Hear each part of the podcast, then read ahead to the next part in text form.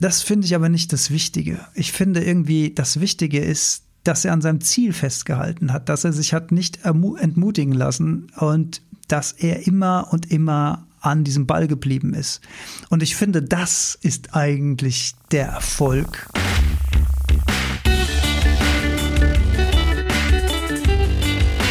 Die Heldenstunde, euer Podcast für ein gesundes und bewusstes Leben. Herzlich willkommen zur Heldenstunde. Es begrüßt dich dein Gastgeber Alexander Metzler. Schön, dass du wieder dabei bist. Heute habe ich eine kleine, aber hoffentlich inspirierende Geschichte zum Thema Ziele verfolgen, zum Thema Träume leben und zum Thema niemals aufgeben. Nach wie vor ist ja Corona-Zeit und die ermöglicht dem einen oder anderen dann doch mal einen schönen Serienabend oder schöne Serienabende zu machen. Und so ging es uns auch Ende letzten Jahres hier. Wir haben The Queen's Gambit auf Netflix geschaut, eine Miniserie äh, die sich um das Thema Schach gedreht hat. Und äh, ich gestehe, dass äh, so im ersten Moment war ich skeptisch, weil ich habe zwar als Jugendlicher hier und da mal Schach gespielt, kenne so die Grundzüge der Figuren, aber habe das immer so mehr schlecht als recht durchgewurstelt. Also ja, höchst, das höchste der Gefühle war halt, dass man wusste, wie welche Figur ziehen kann, ohne Strategie dahinter oder irgendwas. Und dementsprechend oft habe ich dann verloren und dementsprechend wenig äh, Frustrationstoleranz hatte ich da als Jugendlicher gegenüber dem Thema Schach. Also war ich ein bisschen voreingenommen, ob diese Serie was für mich ist. Ähm, und ich habe da immer so eine Technik, die besagt, die ersten zehn Minuten entscheiden, ob ich meine Lebenszeit opfer für eine, für eine Serie oder nicht. Und nach zehn Minuten war ich eigentlich so gecatcht, dass ich gedacht habe, cool, das kann man mal weiterschauen und ich habe es tatsächlich nicht bereut. Um mal kurz in die Story einzutauchen, das Ganze läuft in den 50er Jahren und ja, so eine Zeitreisenserie ist ja allein schon etwas, was mich immer fasziniert, um mal so ein bisschen optisch in so eine Zeit einzutauchen. Also wie sahen da auch Designgegenstände aus? Wie war Kleidung? Wie war Möbel? Wie sahen die Autos aus? Das finde ich immer sehr, sehr spannend, wie detailreich sowas nachgestellt ist. Und auch da hat die Serie nicht enttäuscht. Ja, und um einen kleinen Bogen zu schlagen, also 50er Jahre, ein äh, kleines Mädchen verliert ihre Mutter und wird in einem Waisenhaus dann aufgezogen. Und in diesem Waisenhaus gibt es einen Hausmeister, der im Keller immer Schach spielt. Und das bekommt sie mit. Und allein durch ihre Beobachtungsgabe versteht sie die Grundzüge der Figuren. Und das bedarf dann einiger Überredungskunst, diesen Hausmeister dazu zu bringen, ihr Schach beizubringen. Und ähm, in diesem Heim gibt es regelmäßig Tabletten zur Beruhigung, ja, und ein bisschen wahrscheinlich auch zur Gefügung machen der Kinder. Ähm, und diese Tabletten helfen ihr aber scheinbar sehr dabei, sich zu konzentrieren. Und sie fängt an, nachts dann auch Schachtechniken, Schachtaktiken, Schachzüge zu durchdenken und taucht dann immer tiefer ein.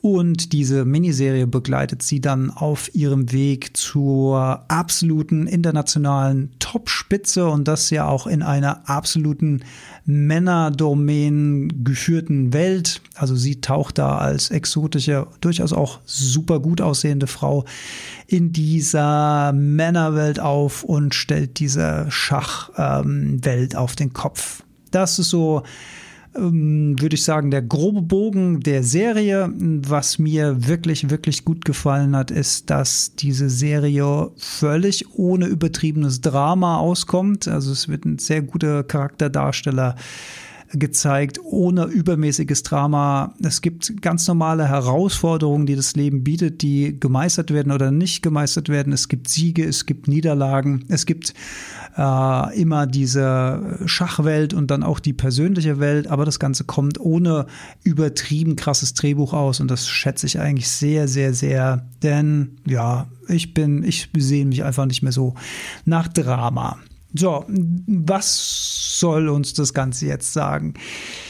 Das Inspirierende an dieser Geschichte ist der Hintergrundfakt.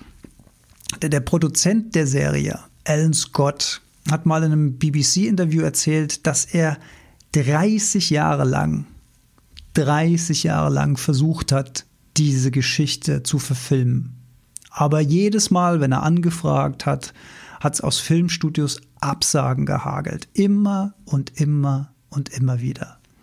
In diesen 30 Jahren hat er über neun verschiedene Drehbuchversionen geschrieben und hat immer als Antwort bekommen, interessiert uns nicht. Schach, dafür interessiert sich kein Mensch.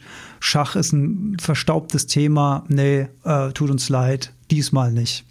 Und er hat immer und immer und immer wieder angefragt. Er hat einfach nicht aufgegeben. Er hat seine Geschichte immer weiter geschrieben, weiter ausgebaut und hat an seinen Traum geglaubt. Und nach über 30 Jahren war The Queen's Gambit ein im, im, ersten Monat nach der Veröffentlichung auf Netflix, und das war im Oktober 2020, haben wir das, glaube ich, auch in etwa gesehen, wurde das über 68 Millionen Mal angeschaut. Über 68 Millionen Mal wurde diese Miniserie angeschaut und war damit die erfolgreichste Netflix-Miniserie aller Zeiten. Ja, und was will uns diese Story sagen?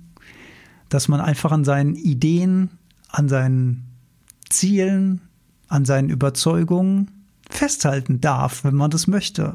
Auch wenn immer und immer und immer wieder Türen zugehen, auch wenn es immer und immer und immer wieder Absagen hagelt.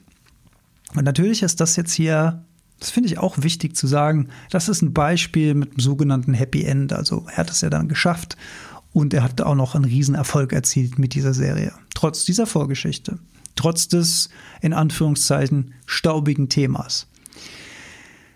Das finde ich aber nicht das Wichtige. Ich finde irgendwie, das Wichtige ist, dass er an seinem Ziel festgehalten hat, dass er sich hat nicht entmutigen lassen und dass er immer und immer an diesem Ball geblieben ist.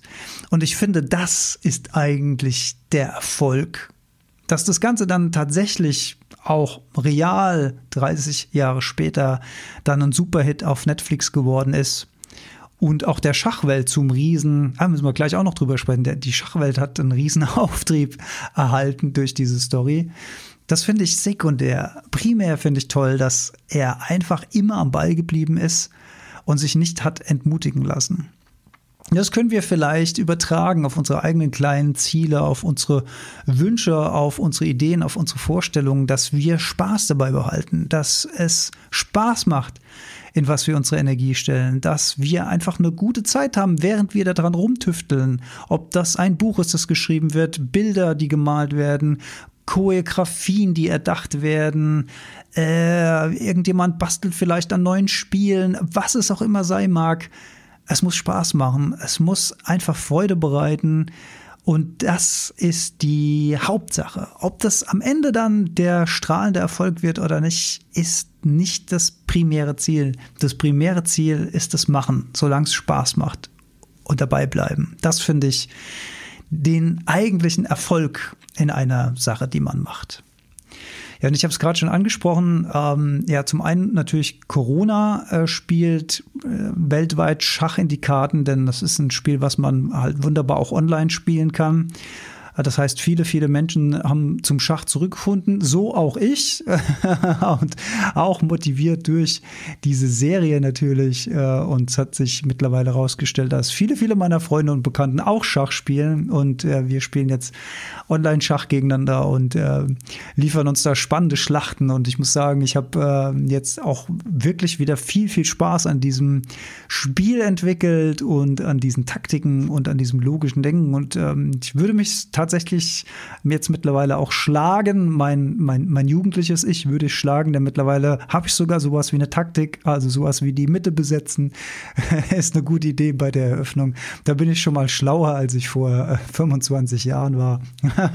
also die Chance, dass ich mich selbst schlagen würde, mein jüngeres Ich, ist relativ hoch.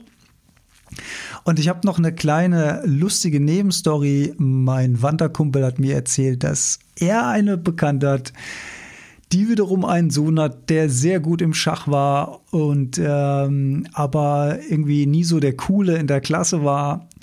Äh, und seit Queen Gambit äh, seit Schach wieder voll Hit und hip ist und in ist, ist er voll der Held geworden in seiner Klasse.